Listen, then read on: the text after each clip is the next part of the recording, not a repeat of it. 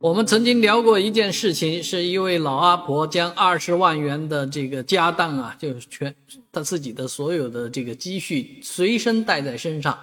这二十二万二十万元不多，但是呢，确确实实是老人家所看重的一切。但是呢，就这样的二十万元居然丢到垃圾桶、垃圾堆里了。啊，好在好心人帮他翻了十五吨的垃圾，终于把这二十万元找回来了。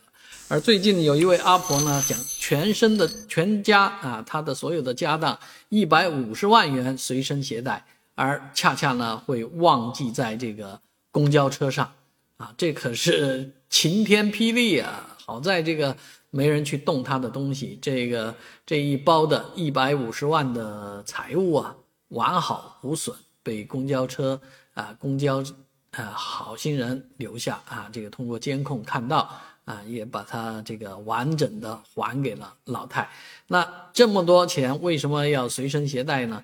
啊，这么多财物要随身携带，原来是老太太家里曾经被窃啊，这个入室盗窃这样的事情，好像最近这么多年应该很少见，很少见了啊。但是却恰老太太遇到了，那人家把全全家的所有的财物都随身携带，这也容易理解。